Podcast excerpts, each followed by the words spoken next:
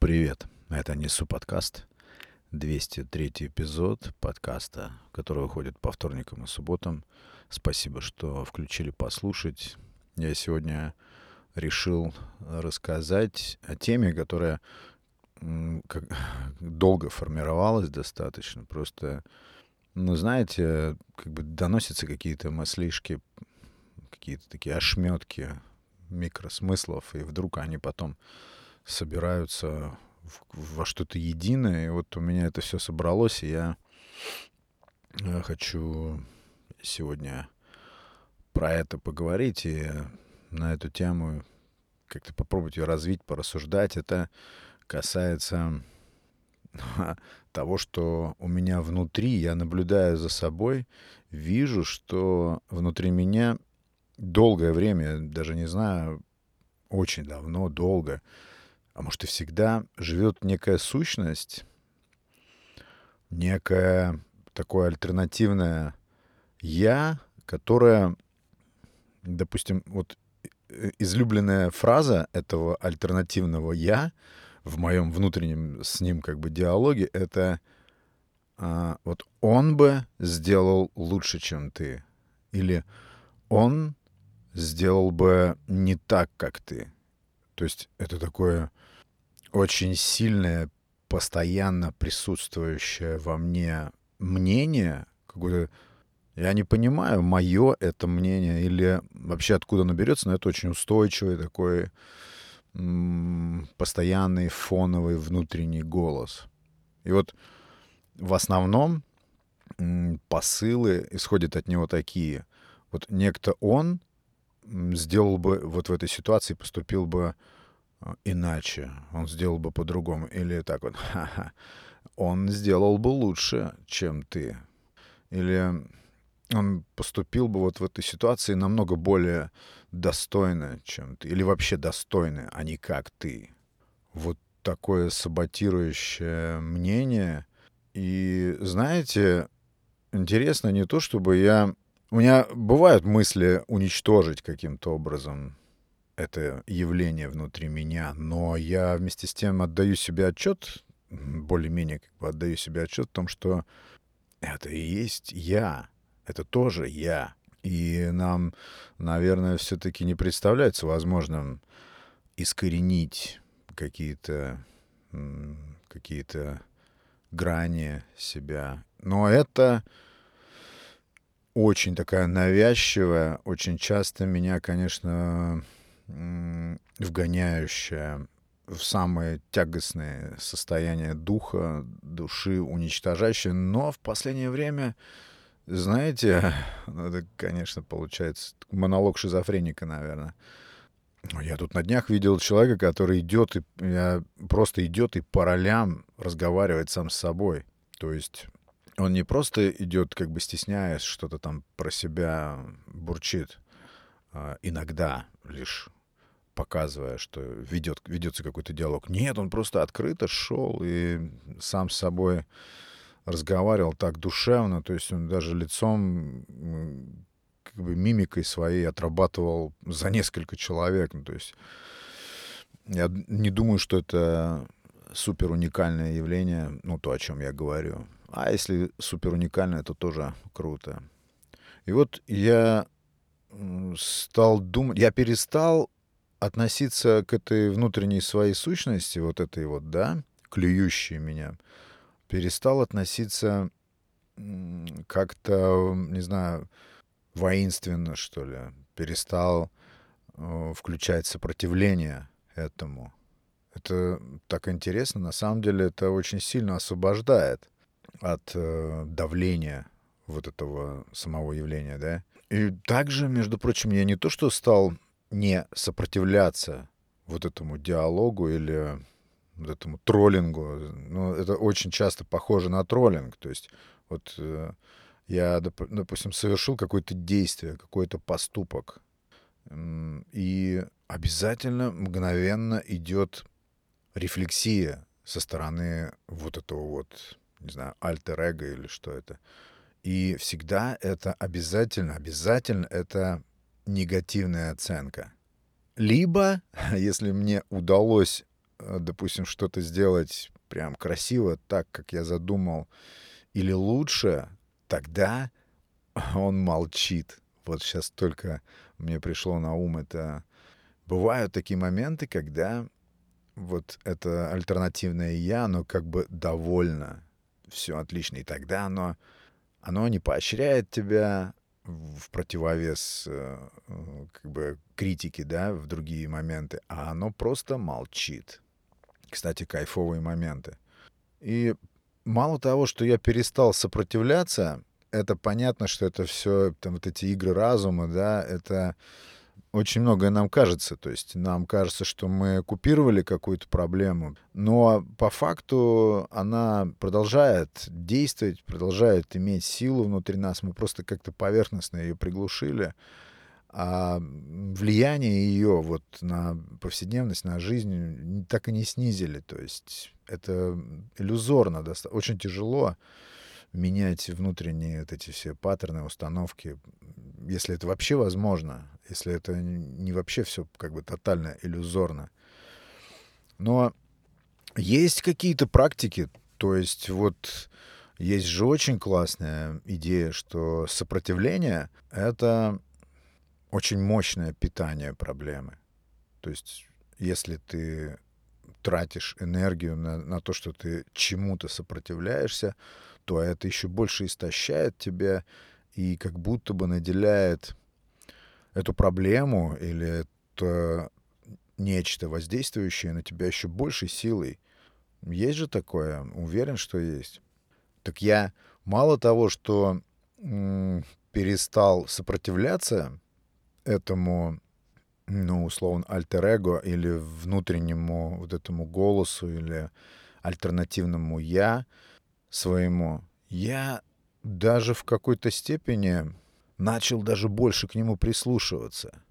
Потому что не исключено, что вот этот внутренний критик или внутренний скептик или внутренний тролль наш — это точка нашего прогресса.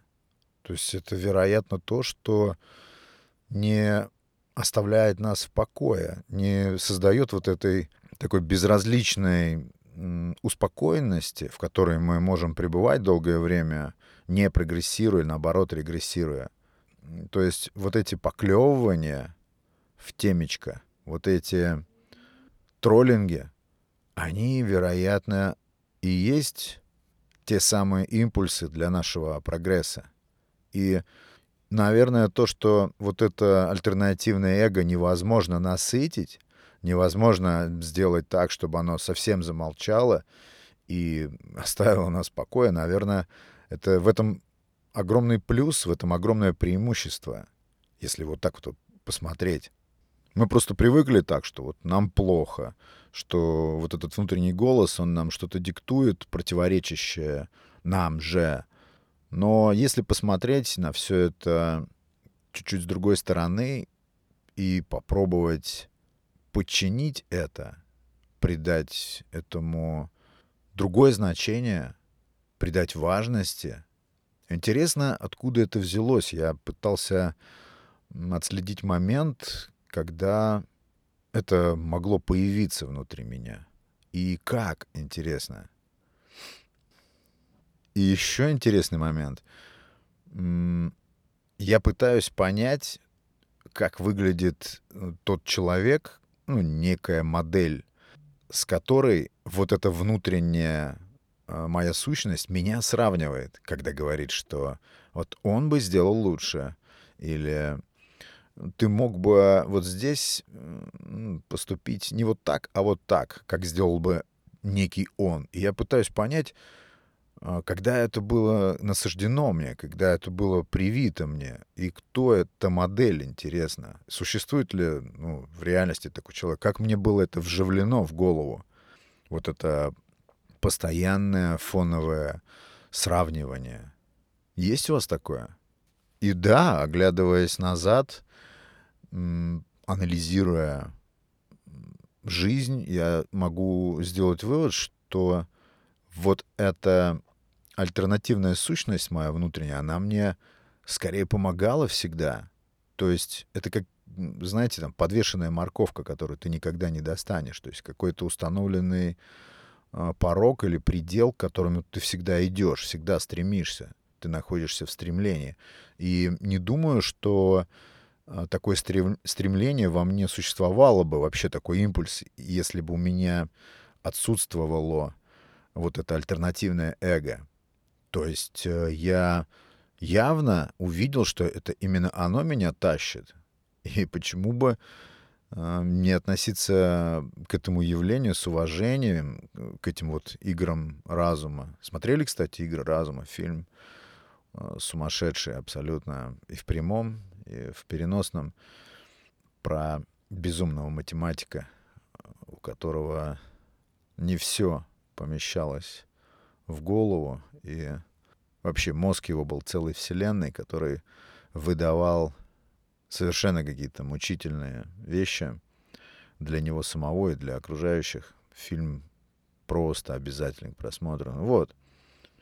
Там, кстати говоря, я ничего не испорчу вам, там вот как раз главным мотивом этого фильма, насколько я сейчас вспоминаю, надо его тоже пересмотреть, то, что он сумел подчинить себе, сумел э, э, искоренить это невозможно, кстати. Фильм тоже об этом говорит. Как бы не был человек умен, как бы не был он дисциплинирован, какие бы способности по самовоспитанию, саморегулировкам он не имел, он не способен м, отключить какие-то части ума или части памяти, воображения.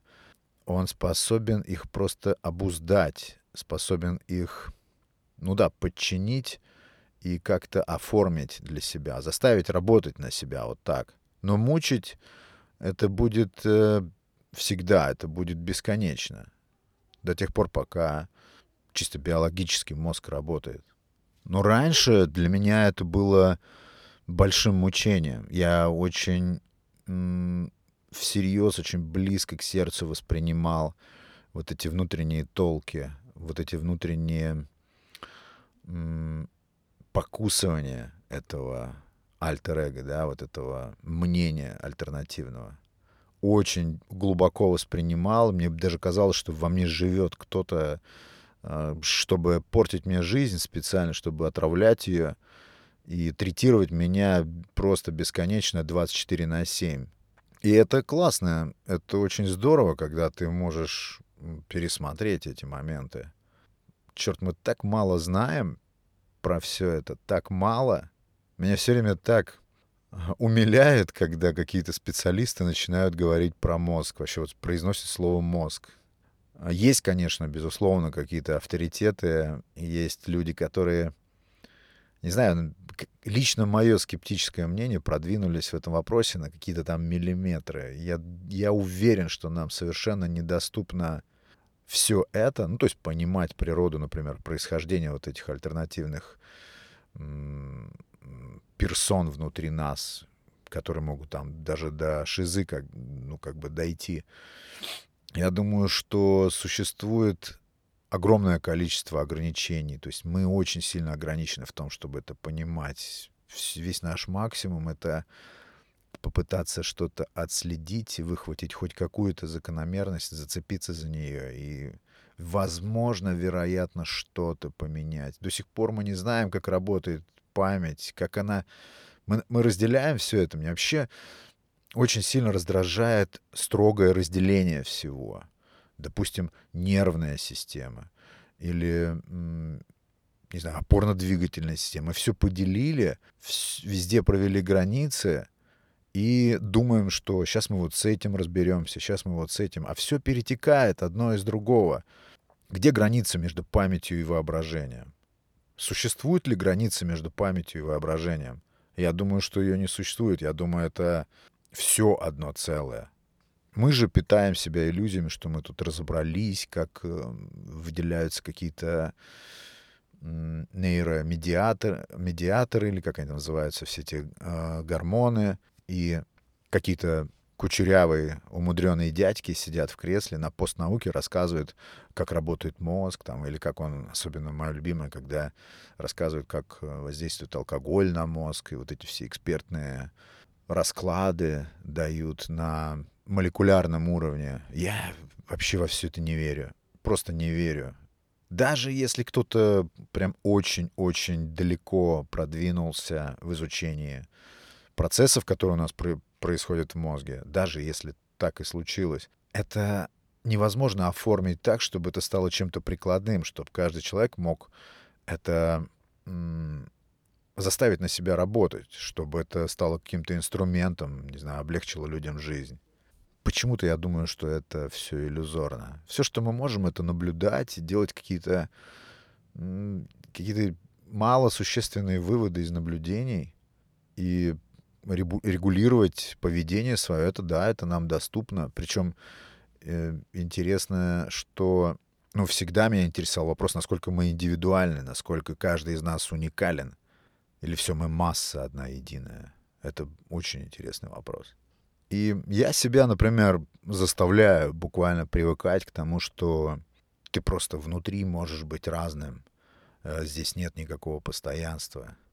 И я сегодня, вот сейчас в этом эпизоде поделился лишь одним вот этим альтер-эго.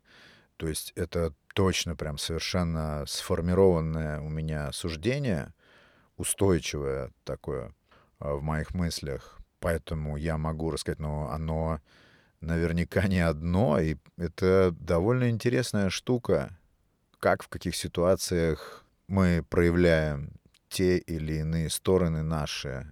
И все это укладывается в нас, все это и есть как бы один объект, я. Так все это интересно. И, не знаю, говорил уже, по-моему, говорил, мне очень нравится приучать себя действовать нетипично. Меня почему-то очень раздражает хождение по кругу, по одним и тем же точкам. Бывает такое? И это просто нормальная жажда разнообразия. Инерция очень страшная штука. И очень прикольно сопротивляться время от времени этой инерции. Инерции мысли, инерции действий, потому что новизна только так возникает. Вот мое вот это альтернативное мнение мне сейчас говорит, что можно было бы поинтереснее сделать выпуск подкаста. Что мне ему ответить? Есть ли у вас какие-нибудь альтернативные мнения внутри или голоса альтернативные, которые ведут вас по жизни или кусают по жизни, или все ломают, или наоборот поддерживают. Было бы интересно, конечно, узнать, послушать. По-любому что-то такое присутствует у вас. Главное, мне кажется, воспринимать это просто как часть себя, быть вообще довольным тем, что существует такая внутренняя полемика, внутренний диалог. Чаще всего, скорее всего, он и направлен на какие-то спасительные или помогающие цели, а не просто для того, чтобы нас там бесконечно травмировать и растрачивать. Вот такие мысли, друзья, в 203 эпизоде. Приходите в телеграм-канал подкаста, подписывайтесь там. И вообще присоединяйтесь, подписывайтесь везде, подпитывайтесь. Будет что-то еще интересное всегда. Всего вам, друзья, хорошего. Это был Александр Наухов и Несу подкаст. Пока.